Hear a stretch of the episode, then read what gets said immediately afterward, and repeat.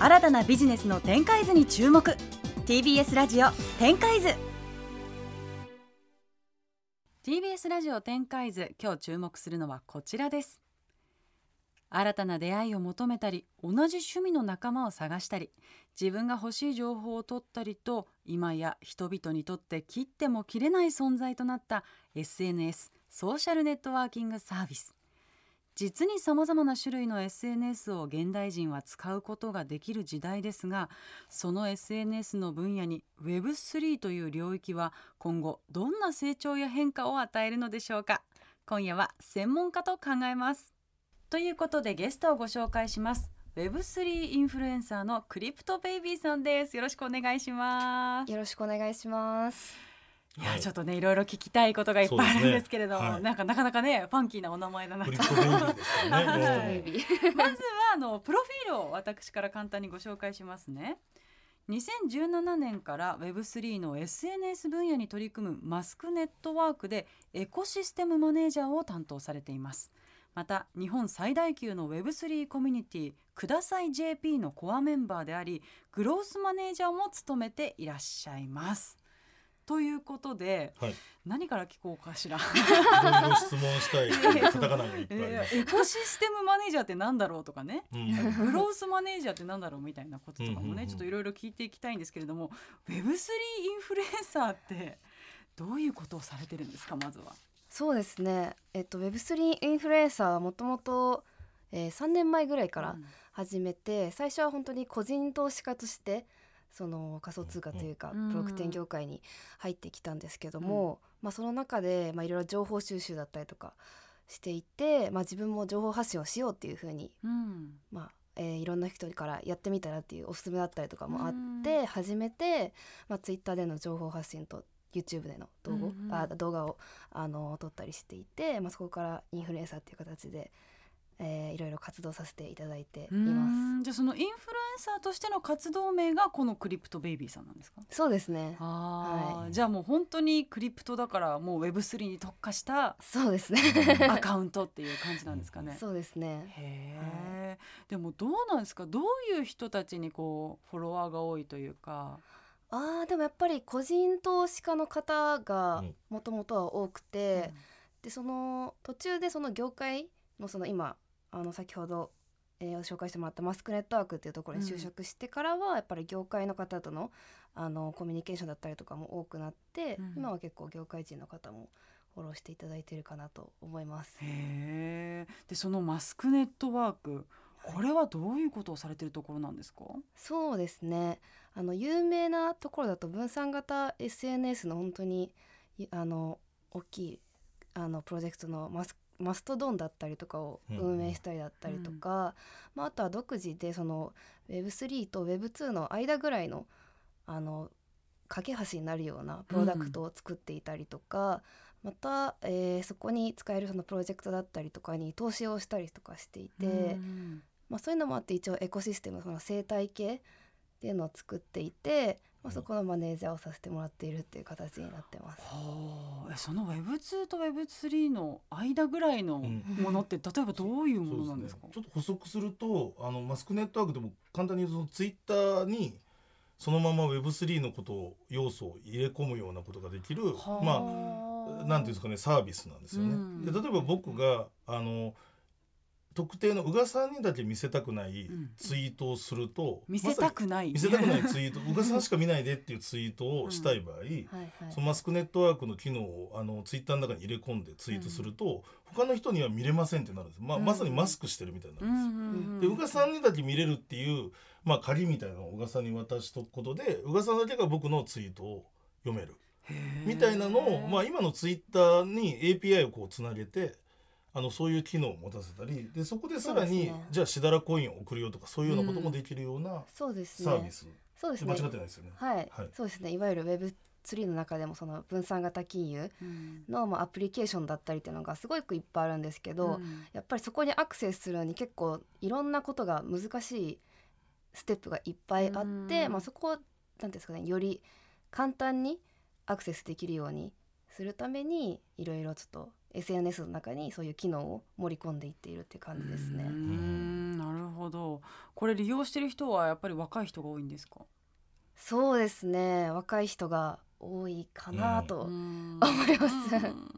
なんかこう一言で言うと今みんなが使ってる例えばツイッターとか、はい、まあ、インスタとかフェイスブックみたいなものと何が違うんですか、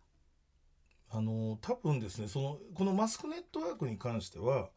あのツイッターをまさにそうやって触れる、うん、だからツイッターのオプション機能、うん、公式じゃないんだけどオプション機能みたいな感じなんですよね。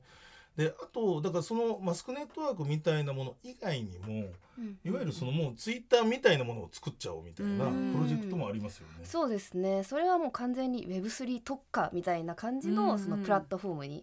なっているんですけど、まあ、それは本当にツイッターとか関係なく新しい機能をたくさん作って、まあ、それを利用していろんな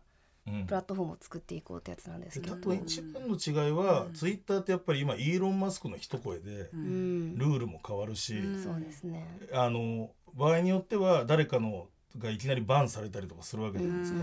でそういうことがないように分散化して運用するみたいな SNS 作れないかみたいなプロジェクトも多分このマスクネットワークが投資してるとことか関連するとこにある。そそうですね、うん、はい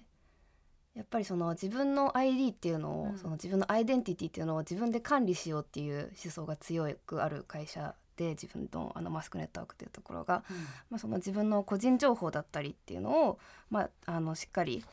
個人で管理できるようにっていうするのが、えー、一番の,、まあ、あの大きななんですかね、うん、違いですかね。違いというか。はい。なるほど。うんうんうん。だからその一人の人がすごい権力を持ってるみたいなことがないっていうことなんですかね。そうですね。うん。いやでもやっぱり実際ね触ってみないとどういうものなのかっていうのはちょっと想像しづらかったりとかもするんですけれども、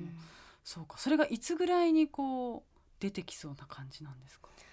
いつぐらいに？今はもうもうすでにその、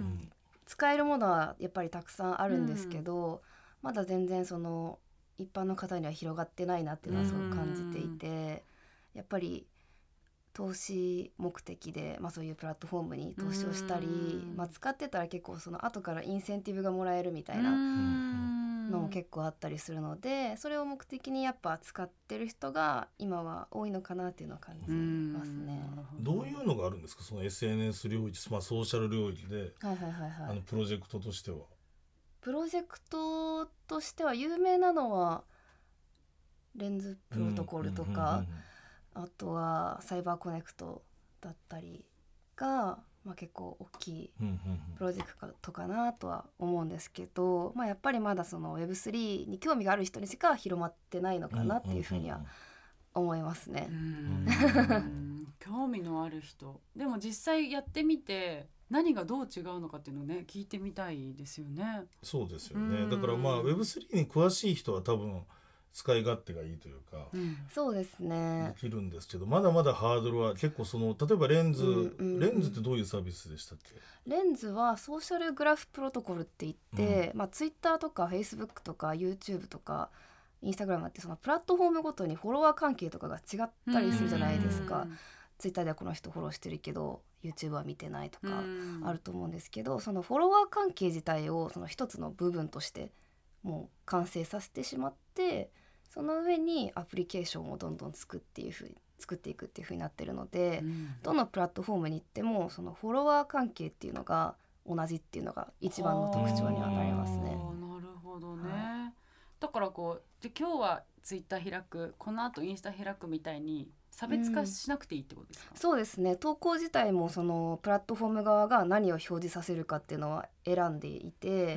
その一回そのレンズプロトコル上で投稿したやつは、えー、どのプラットフォームでも同じ投稿が見れる風になってます。だからそこがすごい面白いポイントでやっぱりツイッターだと僕の例えば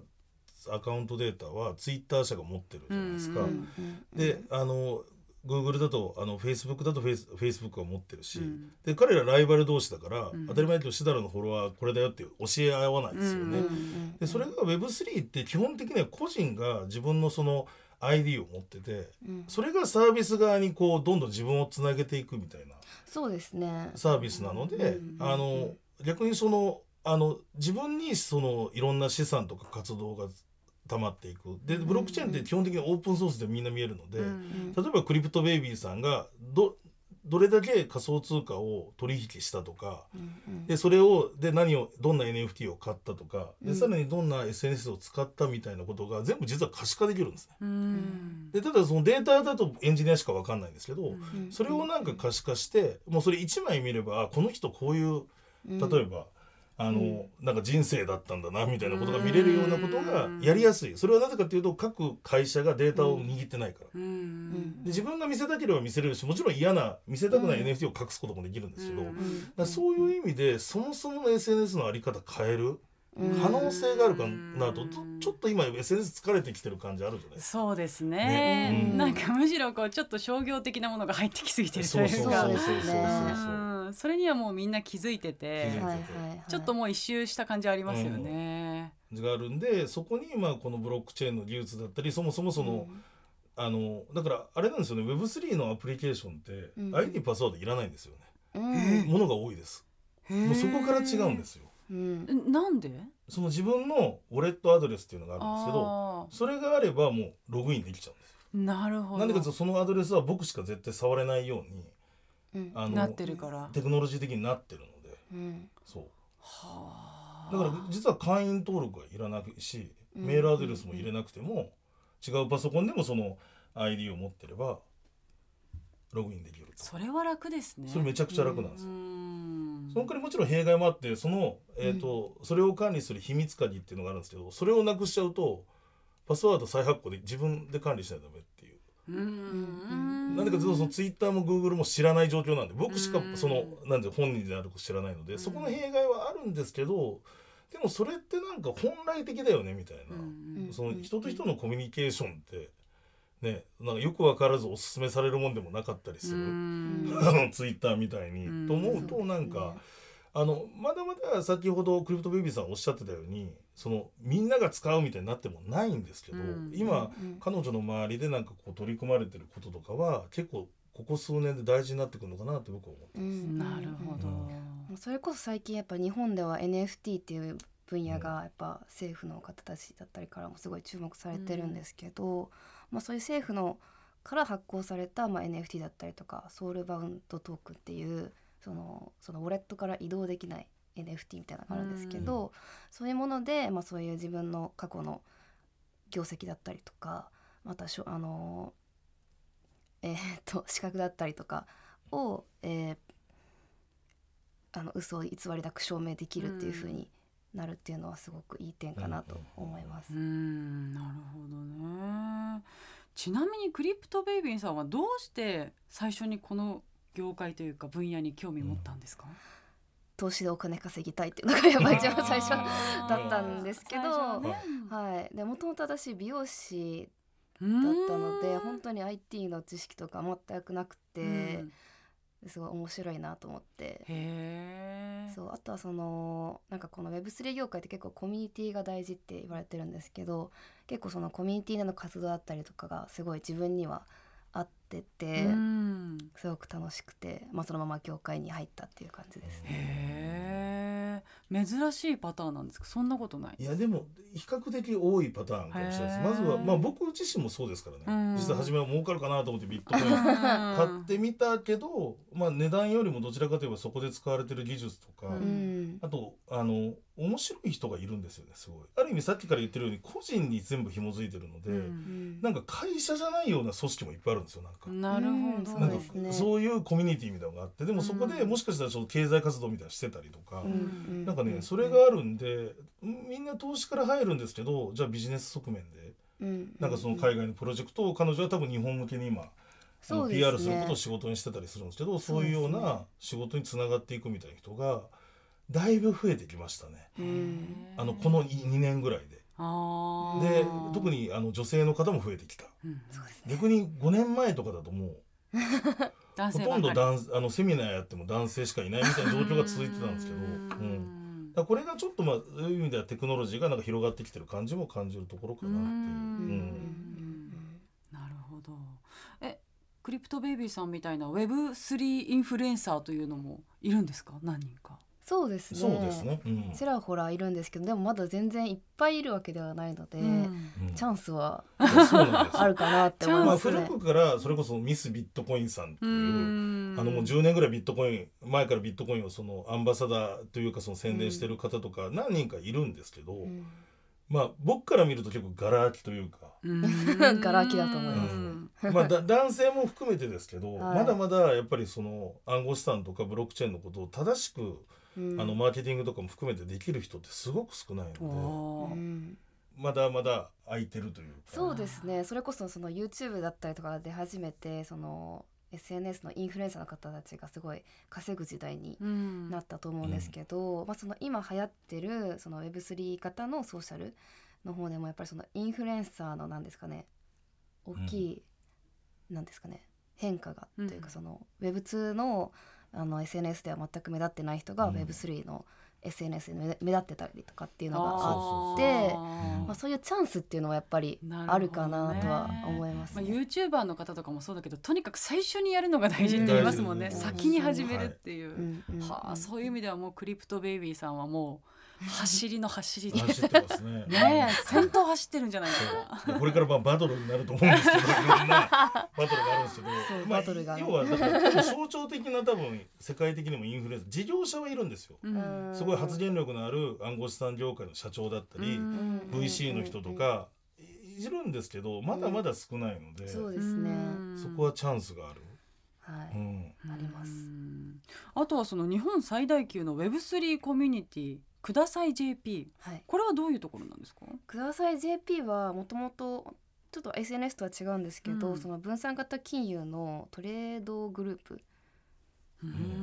で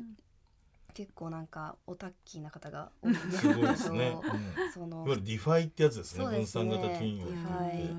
普通のそのトレードじゃなくて DeFi の中でトレードするっていう方がいっぱいいて、うんまあ、そこから派生したグループなんですけど、うん、まあ、やっぱその情報の感度だったりとかが結構すごい高くて皆様からご好評いただいておりまして、うん、あのメンバーの数も、まあ、多分その Web3 全般をカバーしてるグループだと一番ぐらいになったんじゃないかなっていうふうに。なるほど、はいそしてお時間も迫ってきてしまっているんですけれども、うん、最後にですね Web3 と SNS さらにクリプトベイビーさんの今後の展開を教えていただいてよろしいですか？そうですね。私としてはやっぱり結構その海外のカンファレンスだったりとかも回ってきてはいるんですけど、うん、やっぱり今本当に日本っていうその市場自体が世界中からやっぱ注目されているっていうのをすごく感じているのでやっぱり日本全体っていうのをやっぱしっかり見つつやっぱ世界と日本をやっぱつなげていきたいなっていうふうに思ってます。